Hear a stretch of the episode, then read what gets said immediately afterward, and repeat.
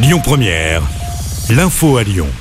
Bonjour Rémi, bonjour Jam et bonjour à tous. Un candidat à la présidentielle est à Lyon cet après-midi. Il s'agit de Yannick Jadot, un déplacement sur le thème de la précarité énergétique pour le candidat des Verts.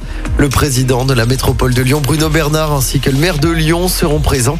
Les candidats malheureux à la primaire écologiste Sandrine Rousseau, Delphine Bateau et Eric Piolle participeront également au déplacement. Retour maintenant sur la visite de Gérald Darmanin à Lyon.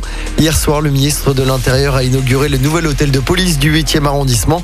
Il en a profité pour faire plusieurs annonces concernant la sécurité. Il a notamment annoncé la création de deux quartiers témoins à Rieux et à Villeurbanne.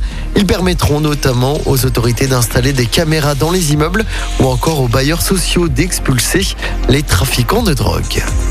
Pour l'instant, il est raisonnable de maintenir les gestes barrières et l'utilisation du pass sanitaire. Déclaration ce matin d'Alain Fischer. Le monsieur vaccin du gouvernement a par ailleurs conseillé aux personnes qui doivent recevoir une troisième dose de se faire vacciner contre la grippe en même temps.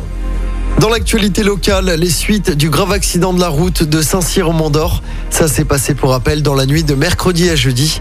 Un homme s'était encastré en voiture dans un poteau vers 4 heures du matin et il avait abandonné sa passagère blessée sur place. Âgée de 33 ans, elle avait été prise en charge en urgence absolue. Selon le progrès du jour, le conducteur avait refusé un contrôle de police dans le 9e juste avant le drame. Il a finalement été interpellé par les gendarmes. Âgé de 30 ans, il conduisait malgré une suspension de permis. Le boulevard de la Porte des Alpes à Saint-Priest fermé partiellement. C'est à cause de travaux qui débutent ce vendredi. Cette fermeture permettra de procéder à des travaux de renforcement de la passerelle qui relie la forêt de Feuilly et le campus Lumière Lyon 2 Paris. Les travaux vont durer une semaine.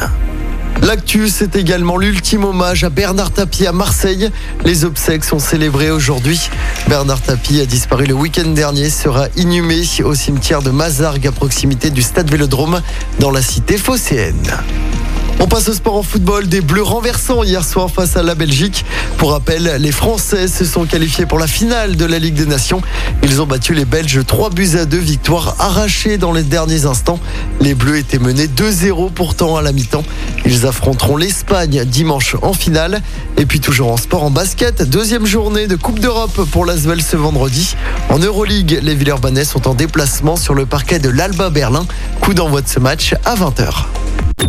Écoutez votre radio Lyon Première en direct sur l'application Lyon Première, lyonpremière.fr et bien sûr à Lyon sur 90.2 FM et en DAB+. Lyon Première